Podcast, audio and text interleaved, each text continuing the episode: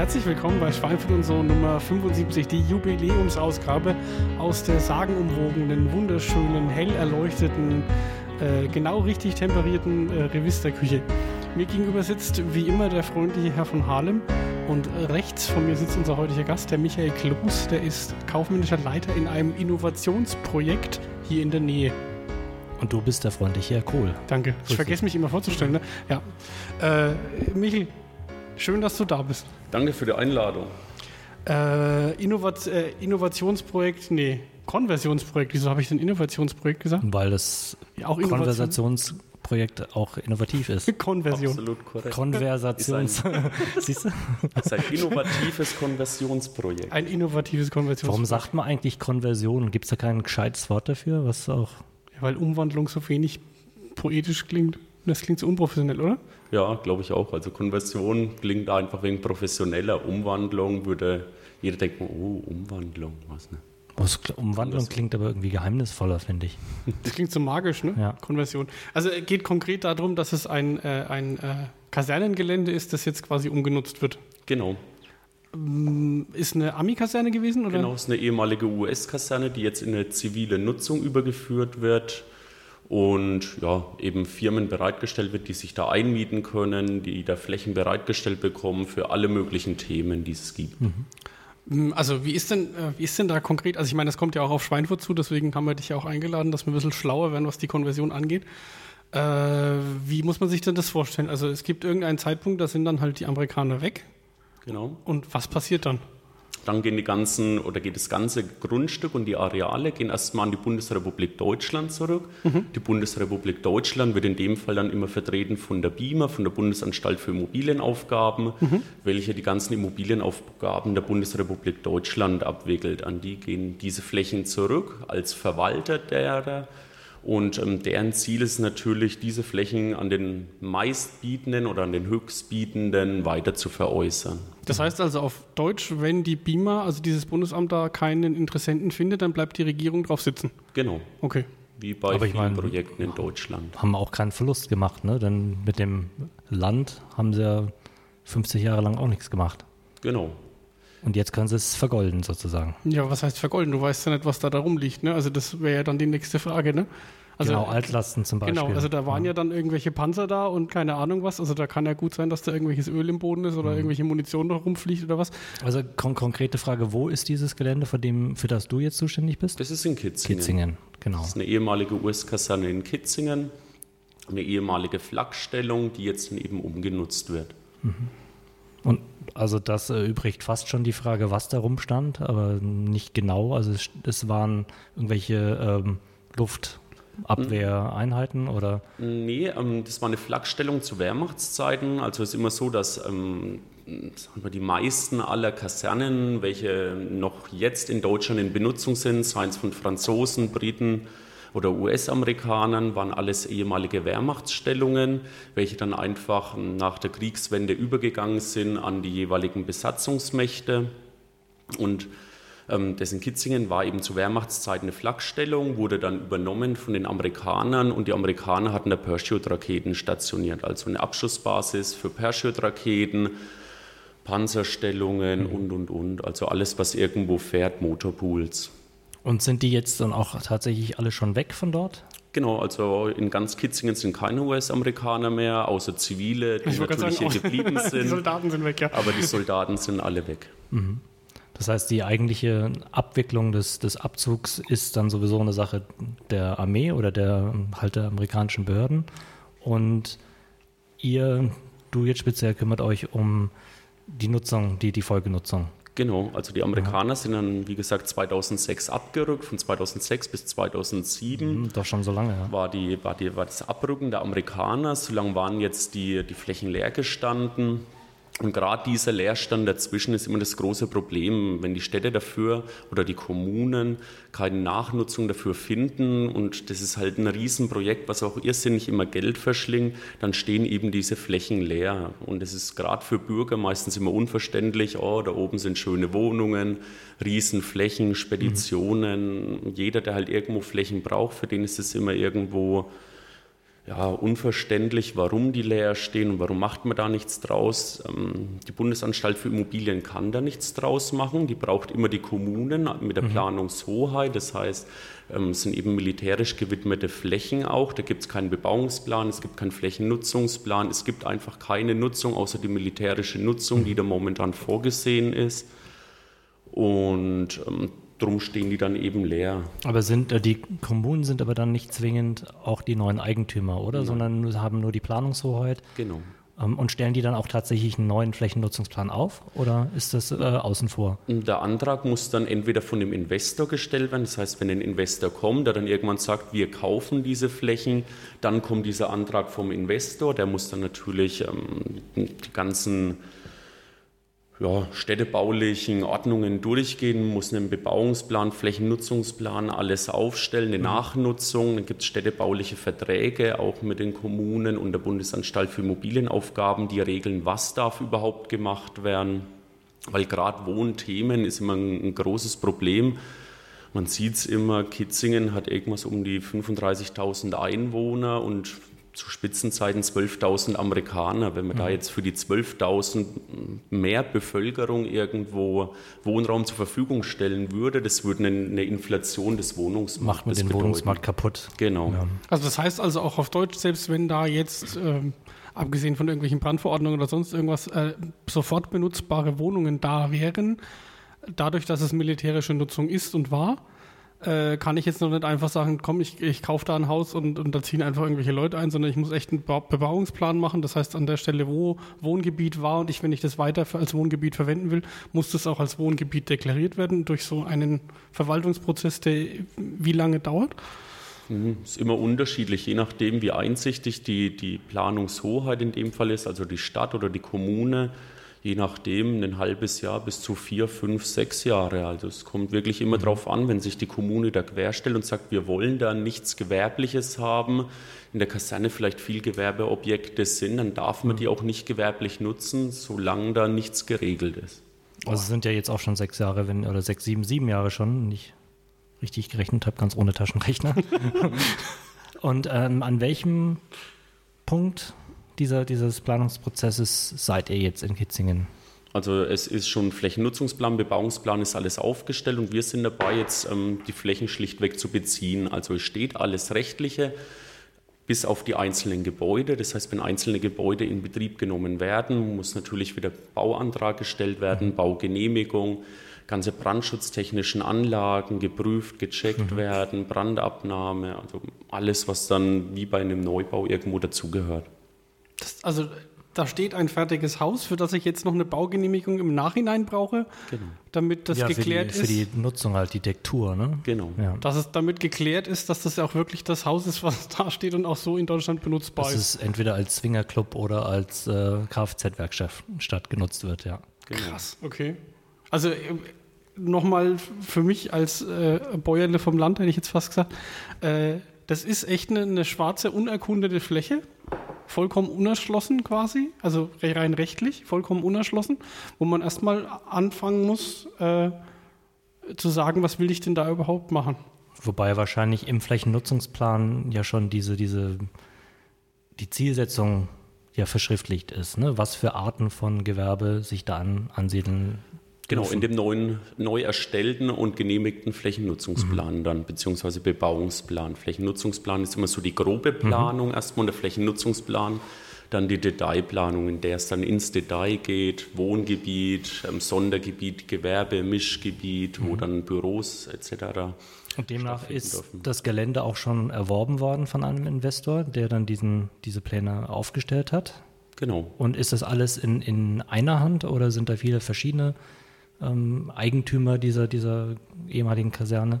Also das ist dann ein Eigentümer und dieser eine Eigentümer entwickelt eben die komplette Fläche von A bis Z. Mhm.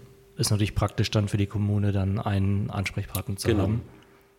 Geht aber auch anders. Also da können sich auch, da können, das kann auch aufgeteilt werden auf mehrere Investoren. Genau, es können sich auch mehrere Investoren finden. Da gibt es ähm, Bunker an, wie heißt die denn? Eine Bunkeranlage. Kann man das rausschneiden? Nee, nee kann man ähm, nicht. Bei uns wird nichts geschnitten.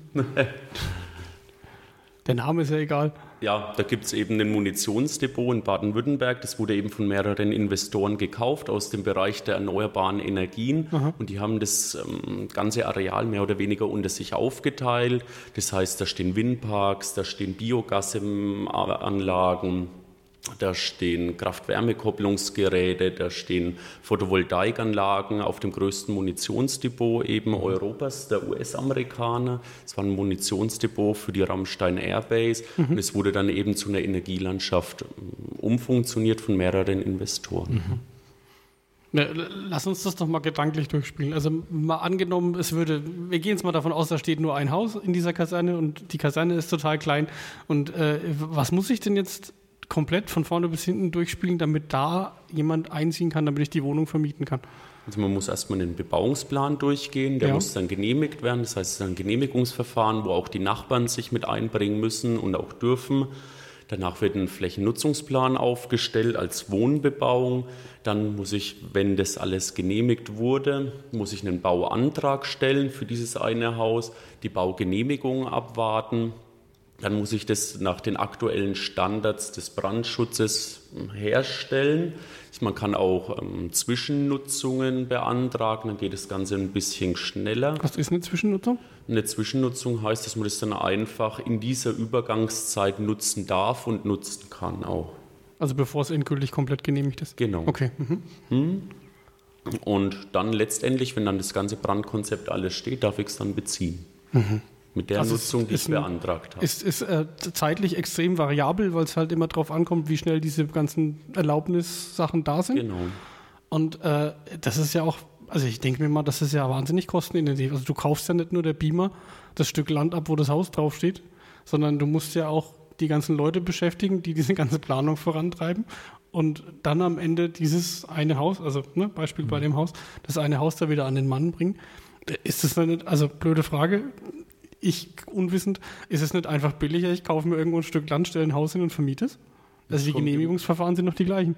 Ja, aber es kommt immer auf den Kaufpreis an. Also ich sage mal, die Grundstruktur des Hauses steht dann ja schon und es sind halt dann eben, wenn es ein Einfamilienhaus ist, diese 60.000, 70.000 Euro, was ich mir dann irgendwo spare, weil die Grundstruktur des Hauses steht. Mhm. Und vielleicht kriegt man auch einen Mengenrabatt, wenn man so eine ganze Kaserne kauft. Das auf jeden Fall. Ja, und Kaserne, wir hatten es gerade vom Munitionsdepot. Ähm, bin ich da nicht gearscht? Also da liegt ja wahrscheinlich auch überall irgendwie Altlast rum. Also in Form von irgendwelchen, keine Ahnung, da hat man halt mal beim, beim Panzer ein bisschen Öl abgelassen, das ging daneben. Und äh, da liegt einfach da ein bisschen, bei den Amis. ein bisschen Muniz Munition rum. Das ist ja egal, wer da vorher war. Ein bisschen Munition rum oder sonst irgendwas. Und äh, wenn ich jetzt das Gelände quasi von der BIMA kaufe, was ist denn dann mit diesen ganzen Sachen? Also sind die dann bereinigt? Also kriege ich da jetzt grüne Wiese oder fange ich an, von vorne hier irgendwie mit dem Metalldetektor durchzulaufen, damit ich nicht gerade aus Versehen auf irgendein Munitionsstück dreht? Absolut korrekt. Also das heißt, ähm, in der Regel erstellt aber auch die Bundesanstalt für Immobilienaufgaben und oder beteiligt sich an den Kosten dieser Untersuchungen. Das heißt, da werden Bodenuntersuchungen gemacht, Altlastenuntersuchungen, auf verschiedene Schadstoffe einmal, was, ähm, was den Boden an sich angeht, dann über Bodenradar, Sonden etc. Einfach wenn es jetzt alte Flugfelder sind, alte Stadt- und Landebahnen, die auch zu Wehrmachtszeiten schon Bestand hatten, ja, ganz normal auf Munition und auch Sprengmittel. Mhm. Also noch bevor das, das Grundstück verkauft wird? In der Regel ja. Aber mhm. es kann auch sein, dass eben diese Untersuchungen nur im Groben stattgefunden haben, wie es jetzt mhm. auch bei einer zweiten Kaserne in Kitzingen der Fall ist. Das sind die nur im Groben. Das heißt, dann gibt es ähm, detaillierte Planungen, die dann stattfinden während den Gesprächen mit Investoren bzw. zukünftigen Käufern dann wird ein Plan festgelegt, was kostet es, diese, diese Altlasten zu bereinigen, beziehungsweise das Grundstück mhm. von diesen Altlasten zu bereinigen.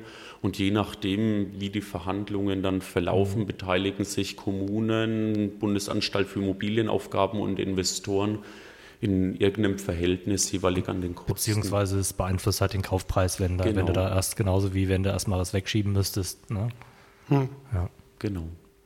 Und wa was ist deine Aufgabe konkret? Also bist du derjenige, der dann diese, diese Sachen für die Stadtratssitzung vorbereitet, diese Pläne oder was, was, was machst du? Nee, dafür gibt es eine extra Planungsabteilungen. Meine Aufgabe ist es, Wirtschaftlichkeitsrechnungen in erster Linie für Gebäude zu erstellen. Ist es wirtschaftlich, das Gebäude wieder zu revitalisieren? Wenn es möglich ist, dieses Gebäude zu revitalisieren, zu welchen Rahmenbedingungen, an wen ist es überhaupt marktfähig, die ganze Vermietung, alles, was dann da dahinter steht, hinter diesen Prozessen. Mhm. Also das ganze Leitung, ähm, Bauunternehmen, Leistungsverzeichnisse, natürlich die ganzen Kosten, was dann eigene Firmen, Firmen alles ranbringen, diese Kosten irgendwo zusammentragen, in eine Excel-Tabelle reinhämmern und schauen, ist es überhaupt wirtschaftlich, so ein Gebäude in Betrieb zu nehmen oder nicht. Mhm. Und welchen Hintergrund hast du dann dafür? Ich meine, du bist Immobilienfachwirt, habe ich gelesen, genau. aber was, was bedeutet das konkret? Ähm, das heißt, ich habe ein ganz normaler Kaufmann der Grundstücks- und Wohnungswirtschaft, habe eine Lehre gemacht, habe dann einen Aufbau gemacht, ähm, Immobilienfachwirt und dann noch diverse Weiterbildungen in Asset Management, Portfolio Management, also Asset Management, so die ähm, ja, Lebenszyklen von Immobilien, mhm. Wirtschaftlichkeit verbessern von Immobilien, so aus dem so ökonomischen. Also man lernt dann in erster Linie den, den Wert von Immobilien einschätzen zu können und genau. die zu verticken und zu verwalten wahrscheinlich. Genau, und dann natürlich den Lebenszyklus. Auch jede Immobilie hat irgendwo eine gewisse Lebensdauer. Baue ich Fenster ein, verlängert sich entsprechend diese Lebensdauer der mhm. Immobilien. Mache ich ein neues Dach drauf, verlängert sich das umso mehr immer. Das heißt, es ist nicht wie bei Menschen irgendwo 99 Jahre, sage ich mal, und irgendwann, wenn der umkippt, dann ist er weg, sondern bei Immobilien, wenn ich was rein investiere, dann hält die Immobilie auch immer länger. Mhm. Und ähm, greift es auch stark in Aufgaben ähm, von Architekten ein, denn du musst da ja auch dich ziemlich gut auskennen mit, mit Baustoffen und all sowas. Weniger, also ich sag mal, mein Aufgabengebiet umfasst ja mehr so die Zahlen. Zahlen, die irgendwo von Architekten, Bauingenieuren, Statikern etc. geliefert werden die Zahlen kommen zu mir. Ein Architekt kann sagen, gut, die Statik passt, das und das muss gemacht werden, das kommt drauf, das und das kostet. Und meine Aufgabe ist es dann, das in eine Relation zu setzen auf eine Abschreibungsdauer, Lebenszyklenverlängerung etc. Die, die Gebäude, die da jetzt äh, stehen, sind die nach, nach, äh, also wenn sie saniert wurden, also in Schweinfurt wurden ja relativ viele saniert, habe ich gehört bei der Vorstellung vom Konversionskonzept. Ähm, sind die dann nach amerikanischen Richtlinien saniert oder sind die, sind die dann schon nach deutschen Richtlinien saniert? Also wie war es denn in Kitzingen? Ja, also es ist immer unterschiedlich. Ähm, diverse Gebäude sind nach einem Standard saniert, wo man sagt, Brandschutz absolut top, kann man sofort irgendwo in Anführungsstrichen in Betrieb nehmen. Und andere Gebäude sind nach irgendwelchen amerikanischen Standards natürlich auch gebaut. Flucht- und Rettungswege fehlen, Anleiterstellen fehlen. Also es ist absolut unterschiedlich, aber die Mehrzahl ist wirklich so, dass die Brandschutzkonzepte oder das, die Brandschutzplanung, welche in Deutschland gefordert wird, gar nicht konform ist mit den Gebäuden, wie sie dastehen. Kann man die dann umbauen oder ist das, also im, im, im Regelfall kann man die dann umbauen oder ist das äh, abreißend eher? Na klar kann man die Gebäude umbauen. Ist halt auch immer eine Kostenfrage und eine Kostensache, weil dann natürlich wieder Geld rein investiert werden muss. Geld, was dann natürlich zu dem Kaufpreis, was dann auf die Immobilie draufkommt, die Immobilie immer unwirtschaftlicher macht. Je mehr irgendwo natürlich rein investiert werden muss, desto unwirtschaftlicher wird ein Gebäude, weil ich habe natürlich einen festen Marktpreis. Was kostet so ein Gebäude entweder im Verkauf, in der Vermietung?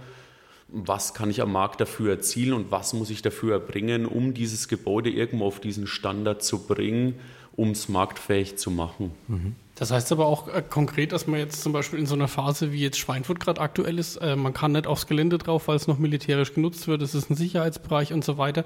Da kann man ja eigentlich auch nur äh, Vermutungen anstellen, wie der Zustand dieser Häuser ist und ob man die so nutzen kann oder nicht. Also ist eigentlich mehr so Glaskugel beschlagen, oder? Genau, größtenteils ja. Hm. Also auch was Brandmeldeanlagen etc. angeht, sind meistens keine TÜV oder VDS-zertifizierten Rauchmeldeanlagen, Brandschutzanlagen, was in Deutschland dann mhm. vorgeschrieben mhm. ist.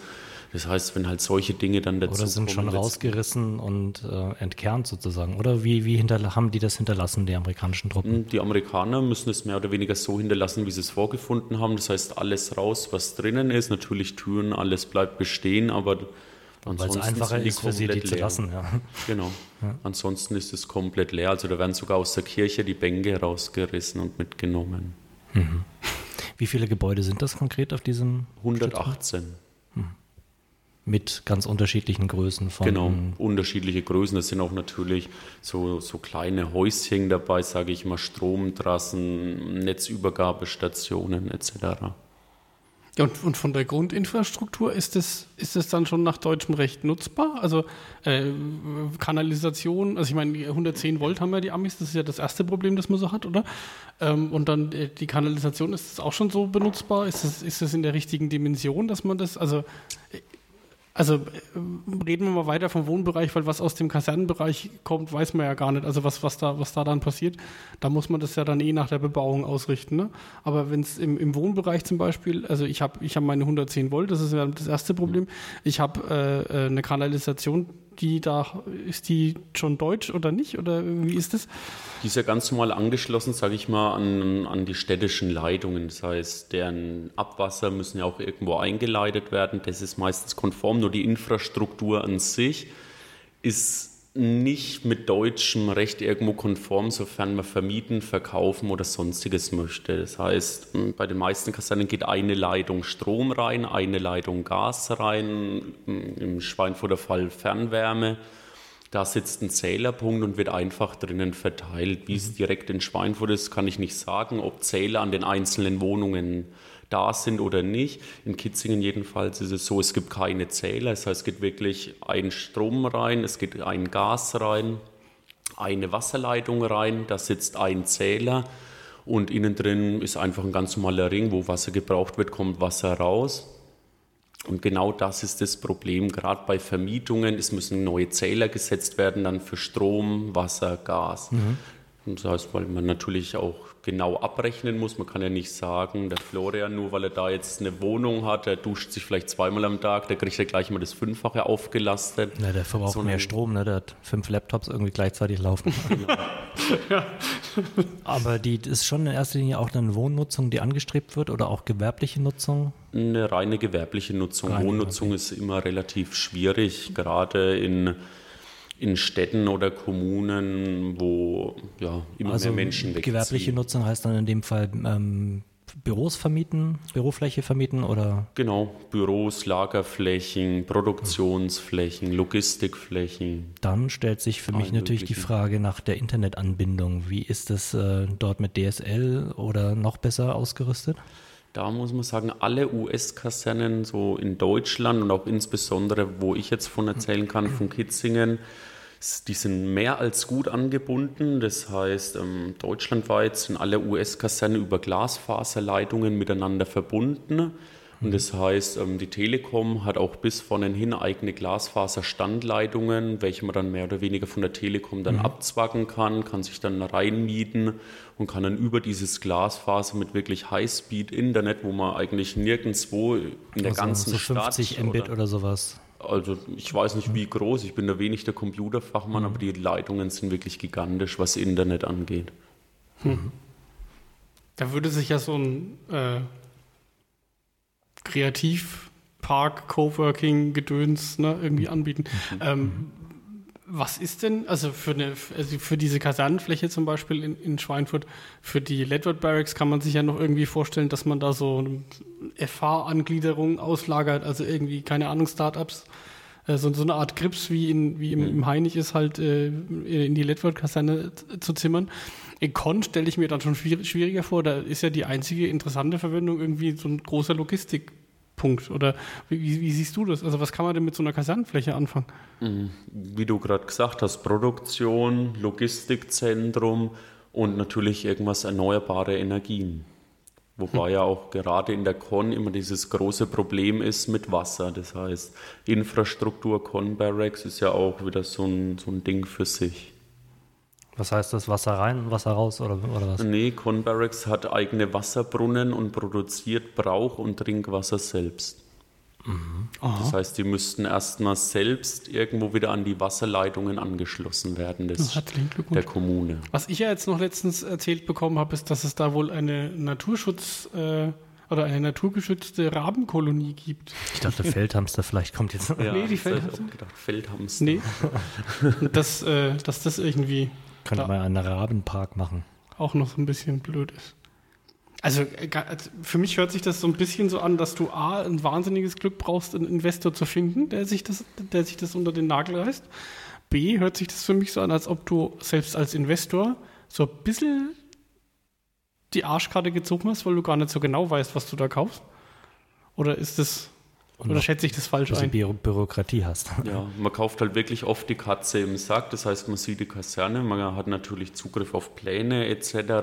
Aber man man weiß natürlich oft nicht, da öffnet man ein Loch und ja, viele weitere dahinter gehen auf. Also das ist oft wirklich so der Fall. Und gerade bei Investoren, die sagen, wir investieren da rein, um es danach wieder weiter zu veräußern. Also so, wir kaufen das, teilen Partitionen raus und verkaufen dann, sage ich mal, so die Sahnestücke irgendwo raus. Selbst da ist es immer sehr, sehr schwierig, weil natürlich nach deutscher Rechtsprechung muss eine Erschließung gesichert sein, wenn ich eine Baugenehmigung will.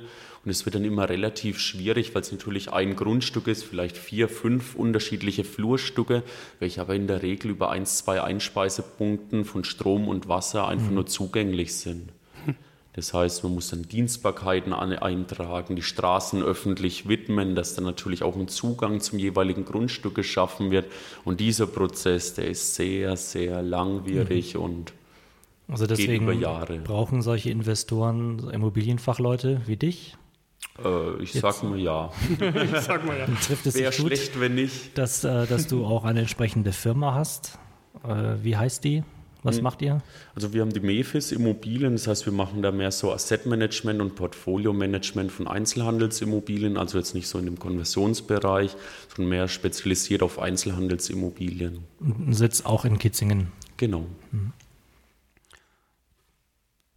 Ich bin etwas, ähm, ja, ich habe ein bisschen. Angst vor der Konversion, muss ich sagen. Also es, es ist aber auch nicht möglich, dass man jetzt sagt, okay, ich, ich, äh, ich kaufe die Fläche und vermiete dann irgendwie nur die Sahnestücke. Das, das geht nicht. Ich muss dann, ich muss dann schon, wenn ich als Investor komme und sage, ich habe da Interesse dran, naja, obwohl das ist ja BIMA-Sache, ne? ob ich jetzt das ganze Ding verkaufe oder einzeln verkloppe oder wie ist das? Das ist ja eben das Problem, weil es meistens eins, zwei oder drei Flurstücke sind, muss die BIMA das ganze Grundstück oder das ganze Areal verkaufen. Das heißt, es sind dann Einzelareale. Also es ist rechtlich so. Genau. Okay. Ansonsten steht da wirklich ein, ein langer Prozess dahinter. Wenn, wenn du jetzt sagst, ich mag nur die linke Hälfte kaufen, dann muss die linke Hälfte komplett erschlossen sein. Und Komplett das erschlossen heißt äh, Abwasser, Wasser- Strom, Genau. Straße. Genau, und eine Zufahrt. Und das ist dann meistens auch schon das Problem, gerade wenn es dann immer nur eins, zwei Zufahrten gibt. Das heißt, es muss eine Zufahrt zu öffentlichen Straßen sein, dass ich jederzeit Zugang zu meiner eigenen Fläche habe. Und ja, da scheitert es dann meistens auch schon. Aha. Hm. Äh, ich reite weiter auf, dem Erschließung, auf der Erschließung von Wohnraum rum. Äh, irgendwelche Baustoffe gefunden, die da nicht so ganz äh, erlaubt sind in Deutschland? Oder Ja, natürlich hat man die immer. Also die findet man überall, gerade in alten US-Kasernen sind insbesondere Farben, welche schädliche Stoffe in, enthalten, gesondert irgendwo entsorgt werden müssen. Also die Gefahren hat man überall. Also irgendwie Hat Bleifarben? man auch in deutschen? Grundschulen, ne? Asbest und so. Also es ist jetzt Genau. Ja, ich, ich, ja, das klingt so, als würde ich da drauf rumreiten. Nein, ich, es, es ist halt einfach nur äh, interessant. Also ich meine, wenn du es jetzt kaufst und dann weitervermieten willst, musst du es halt machen. Genau. Das ist es ja. Also wenn ich nur so zurückdenke an meine Zeit beim amerikanischen Militär und wie streng uns da eben environmental sonst was eingetrichtert wurde und jedes Fahrzeug äh, kriegt jeden Abend ein Öl ähm, Auffangdings unters Auto gestellt, das machen wir ja mit unseren PKWs noch nicht mal und da, ne, also da kann ich mir nicht vorstellen, dass es wirklich so schlimm ist. Also so streng wie die mit uns waren, ne? wegen jedem möglichen Tropfen Öl, das aus dem Fahrzeug tropfen könnte. Jein, ich sag mal, gerade so US 70er, 80er Jahre ist halt schon was anderes. Heutzutage ja, dass dann natürlich auch auf Umweltschutz auch von, den, von der US Army irgendwo Wert gelegt wird. Aber in den 70er, 80er Jahren wurde Das es halt noch sein, ja. etwas anders gehandhabt. Und Da wurde auch bei uns einiges anders gehandhabt, ne? in der Prä-Mülltrennungszeit. Ja, das wird ja eh alles, na egal. Ähm, äh, ja, liegt dann da auch irgendwie noch Munition rum oder Selbstverständlich. ruft ihr da den Kampfmittelräumdienst oder äh, kehrt ihr das einfach zusammen, blauer Sack und tschüss damit auf die Mülldeponie oder? Genau, also das hat man da immer, da hat man dann seine ähm, Kontaminierungsflächen, das heißt, sie werden dann gekennzeichnet aufgrund der Untersuchungen und je nachdem, was da vermutet wird, in welcher Tiefe vermutet wird, müssen dann natürlich auch Experten dann dabei sein bei Grabarbeiten, Tiefbauarbeiten etc. Mhm. Kommt schnell mal das EOD-Team dazu. Hm. Das ist auch. Also was ich mir bei Schweinfurt eher schwierig vorstelle, ist, dass das ähm, ja, diese Kasernengebäude so furchtbar martialisch ausschauen. Mhm. Und wie, na, was für eine Hochschule könnte es vielleicht gerade noch gehen, aber ich kenne kenn ja diese alten Kasernengebäude von, von innen.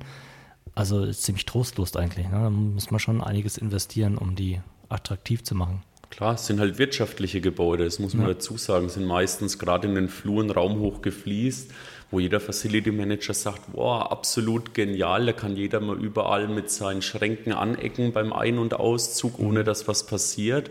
Bei einer weiß gestrichenen Wand hat man gleich die schwarzen Striemen drin. Mhm. Ist halt zweckmäßig und wirtschaftlich alles eingerichtet. Natürlich auch darauf ausgelegt, dass eine ständige Fluktuation von Bewohnern irgendwo stattgefunden hat. Hm. Ist natürlich nicht ansprechend für Familien, absolut grausam, kommt man sich wirklich oft vor wie im Knast, wenn man da durchrennt durch manche Gebäude. Aber sie sind wirtschaftlich, zwar nicht zum Wohnen attraktiv, aber mhm. Wie lange äh, meinst du, wird es dauern, bis diese ganzen 118 Gebäude belegt sind, in, mit einer Nutzung wie auch immer? Lang, es kommt natürlich immer darauf an, wie natürlich auch ähm, investiert wird. Ein Invest ist natürlich immer, sage ich mal, die Grundvoraussetzung äh, für die Konversion. Ja, aber ich gehe mal so in der Regel von sieben bis zehn Jahren aus, dass dann komplett alles entwickelt ist und auch irgendwo in einem vernünftigen Rahmen bereitsteht. Bist also noch eine Weile in Arbeit. Ja, ja gibt es da auch für den Investor die Möglichkeit, bei irgendeiner Fläche dann halt einfach zu sagen, okay, das, das wird nichts damit, ich mache da jetzt einen Zaun drum und äh, das war's? Oder muss der, muss der wirklich auch alle Sachen dann bereinigen? Also äh, Investor kauft das Ding mit dem entsprechenden Rabatt, weil äh, Boden ist halt belastet in der, in der Ecke. Ähm, muss der das dann wirklich auch komplett bereinigen alles oder? Hm, ist immer so ein Jahr, ist dann auch immer Verhandlungssache. Natürlich muss es in aller Regel altlastenfrei sein für Baugenehmigungen. Aber da gibt es dann immer so, man kann dann abgrenzen. Das heißt, wenn ich jetzt Gebäude XY mache in einem Radius um 10 Meter, muss es dann bereinigt werden oder, oder, oder. Also mhm. gibt es die verschiedensten Konstellationen dann auch, dass es dann so Schritt für Schritt hm, mit dem Wachsen des Parks mehr oder weniger dann auch die Altlasten dann da irgendwo verschwinden. Mhm. Also es muss dann nicht jetzt gleich sofort irgendwo passieren, dass man dann gleich alles aufbuddeln muss, danach suchen muss, mehr oder weniger, und die dann von der Seite schafft, sondern es ist dann wirklich auch Schritt für Schritt. Hm. Also es kann so nach und nach erschlossen werden, genau. aber, ja, aber es muss gemacht werden. Sollte. ich finde es, äh, ja, es ist, es ist wahnsinnig interessant, aber es ist auch irgendwie erschreckend, was da noch kommt, oder? Wie siehst du das? Ich weiß nicht, es ist natürlich auch noch eine große Chance, wenn jemand sich, wenn es so ist, kostengünstig ein größeres Areal äh, sichern kann. Hey. Ja gut, aber äh, was für, was für äh, in der Gegend, was für Flächen gibt es da noch so? Also ist, ist der Wohnungsmarkt in Schweinfurt irgendwie hart umkämpft oder ich, ich kenne mich da aktuell nicht aus? Kennst du dich da aus? Weniger. Ich denke mal, es ist halt mehr so die Nachfrage nach günstigem Wohnraum, was natürlich jeder irgendwo will. Jeder will irgendwo nur für 100 mhm. Euro leben, damit mehr für sich selber bleibt. Und das ist halt dann immer so, so diese Sichtweise. Ich bezahle jetzt so viel Miete, ich möchte jetzt günstigen Wohnraum. Das kann man vielleicht günstig kaufen, das alte Areal. Also muss auch der Wohnraum daraus mhm. zwangsläufig irgendwo günstig sein. Das ist halt meistens immer irgendwo die Denkweise. Ja, die Städte wollen ja auch immer Leute, gerade junge Familien anziehen, wegen Abgaben, Steuern, Nachhaltigkeit, da haben wir es. Bingo. Das hat uns erst gesagt. Ja. Nee, ja. ist viel, glaube ich, schon mal, oder? Nee, das war in, der im Vordersendung. Ach so, war das, gut, ja. ja. Haben wir noch irgendwas auf unserer Bingo-Karte? Nee, also Außer Nachhaltigkeit? ich glaube nicht. Ja, hast du, hast du noch irgendeinen, irgendeinen Schwank? So? Ich habe da auch noch mal was für euch mitgebracht. Ach Gott. Denn ähm, das Bundesministerium für Verkehr, Bau und Stadtentwicklung hat jetzt Ende Juni erst nämlich einen Praxisratgeber für Militärkonversion rausgebracht. Das heißt, nachdem es natürlich immer mehr Militärkonversion in Deutschland gibt, das heißt natürlich auch, ähm, ist das ein großes Image für für Parteien etc., die das sagen, sie können da irgendwo groß oben mitspielen, können da mm, bei der Bevölkerung irgendwo punkten. Und da wurde eben in Zusammenarbeit mit vielen Konversionsprojekten, welche verwirklicht wurden in Deutschland, ein Praxisratgeber rausgebracht, wo man einfach sieht, was sind die Probleme, wie kann man diese Probleme aus der Welt schaffen, was sind diese Grundstrukturen, die man schaffen muss, wie kann ich da einfach vorgehen. Und da wurde eben so ein Praxisratgeber Mhm. jetzt vom Bundesministerium rausgebracht, der auch online verfügbar ist. Ich habe mir da jetzt mal als Abendlektüre für euch ausgedruckt, toll. damit Seiten hat abends der? wegen lesen kann. 300 Seiten oder so? Nee, nicht ganz die 300 Bisschen über 100. Seiten. Hat das Gutachten von Schwein von Ness, ich glaube sogar um die Link können wir dann 700. äh, in den Artikel reinstellen. Ist erst am 13. Juni vorgestellt worden. Am 13. Juni. Hm? Ja. BMVBS. Genau. Das Was ist ist das. Bundesministerium für Verkehr, Bau und Stadtentwicklung? Nicht jede Konversation, äh, Nachnutzung als, also der, das Kapitel heißt Nachnutzung als La äh, Natur und Landschaft.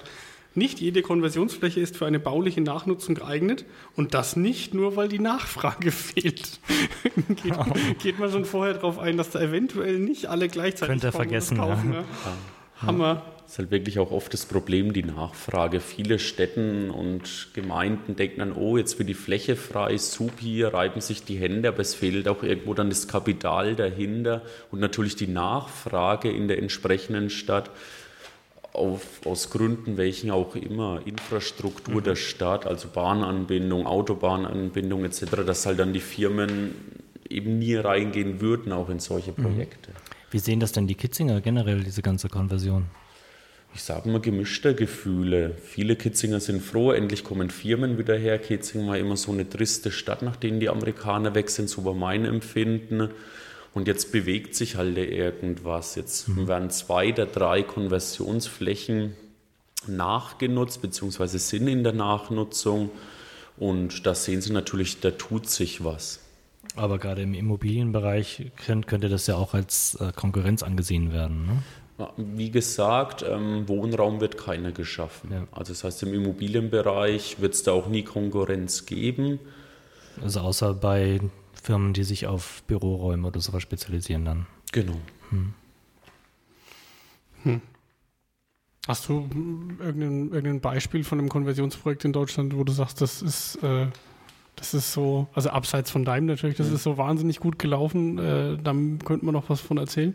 Hm, Das ist Trier-Petrisberg, also das ist ähm, eine ehemalige französische Kaserne in Trier, super Lage, also muss man dazu sagen, der Petrisberg ist ganz oben auf dem Berg, da war auch die Landesgartenschau 2000.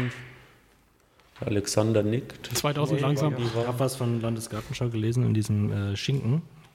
Kann ich gerade nochmal gucken. Ja. In diesem Schinken. Und die haben das eben so super nachgenutzt. Da ist Universität oben neu geschaffen worden. Da ist viel mit Forschung auch mit dabei von der Technischen Universität, Wohnraum, Büroraum. Also die Nachnutzung ist da wirklich super vonstatten gegangen. Auch diese Entmilitarisierung, das heißt diesen militärischen Charme da rauszubringen aus diesen alten Panzerhallen, wurden dann Loftwohnungen geschaffen, wirklich hochpreisige Loftwohnungen auch. Und da ist dieser militärische Charakter eigentlich fast vollständig raus. Und das Projekt wurde jetzt auch nach meinem Kenntnisstand erst im März diesen Jahres vollständig abgeschlossen. Nach fünf oder sechs Jahren. Tourismus siehe Nachnutzung. Das ist ein Riesending. Wahnsinn. Ja. Haben wir, haben wir noch Fragen? Ich hab, ich bin geplättet. Ich bin auch etwas äh, nicht, ob das. Äh, äh, ja, ich Weil bin immer Michael noch hat total noch was mitgebracht. Ja, da das haben wir noch noch total vergessen. Eingehen. Hier stehen noch drei Flaschen. Also hier sitzen drei und da stehen, da stehen noch drei. Das ist ja total cool. Was hast du denn da? Äh, ein Bacchus halbtrocken, natürlich drei Bödeli. Und dann noch so kleine Müller-Thurgau und ein Rotling. Das ist ja cool. Ja. Dankeschön. Ich hatte aber leider nur noch eine Schleife, weil ich die schnell stibitzt habe, aber Schleife ich kriegt dann gemerkt, der es gibt Flo. nicht mehr mehr Schleifen und dann hat halt nur eine eine bekommen. Das macht nichts. Vielen Dank. Vielen Dank. Und ich habe euch natürlich noch was mit Oh, was denn? Was damit denn? ihr euch auch wegen über Schweinfurt und die Konversion informieren Ach du könnt. Scheiße. Das Gutachten mit allen Anhängen und Nachträgen ja, der Oh. Blue Wiesen Gesa AG, der Firo und von Zivil Arena. Dieses komplette Konversionsgutachten von und für Schweinfurt, welches auch online einsehbar ist. Und da sind natürlich auch viel Informationen drin, was ist mit der Konversion, welche Nachnutzungen sind möglich. Also man muss dazu sagen, in den Leitsordner, in den Standard-Leitsordner gehen 500 Seiten Und der A4 ist voll. und der ist mehr als voll. Ja, Und das ist ein ganzer Leitsordner. spannend schon. Ach du heilige Scheiße. Vielen Dank. Ja, kann man ja mal wegen durchblättern und mal wegen schauen, was so auf Wir Schweinfurt können ja immer in unseren Sendungen mal so ein, Zwei zwei, Seiten Sätze vor- zitieren. Ja, wir lesen immer vor. Der, der heutige Satz aus der Konversion. Das gefällt mir. Äh, ja, Hammer. Also ich bin echt gespannt, was Ich das glaube bei auch, das, das Thema wird uns noch eine Weile beschäftigen. Ich glaube es auch. Wir können ja so regelmäßige Updates machen, was gerade aktuell bei der Konversion läuft. Bei der Konversation. Konversion. Konversation. Eine Konversation über- über die Konversion genau, führen. die Konversionskonversation. Konversationspodcast. nee, Kon die Konversionskonversation. Genau. So nennen wir unsere regelmäßigen, regelmäßigen Konversionsgespräche. Michael, vielen herzlichen Dank, dass du uns Rede und Antwort gestanden hast. Kein Problem. Und es, es war sehr interessant. Heute auch etwas kurz, aber das macht nichts. Wir, uns gehen die Fragen aus, habe ich das Gefühl. Ja, ich muss mich in die Materie auch noch. Das Ja. meiste Ja. entwickelt sich dann, wenn sich Schweinfurt oder die Wenn's Konversion soweit in Schweinfurt ja. entwickelt. Das Vor allem, es wird mich dann interessieren, wenn es dann richtig konkret wird, wenn man dann schon Reiter draus nennen kann, wie es so schön heißt. Ja. Hm? Ja, dann äh, sagen wir jetzt Tschüss und wünschen euch noch einen schönen Tag, Mittag, Abend, wann auch immer ihr uns hört. Ciao. Tschüss.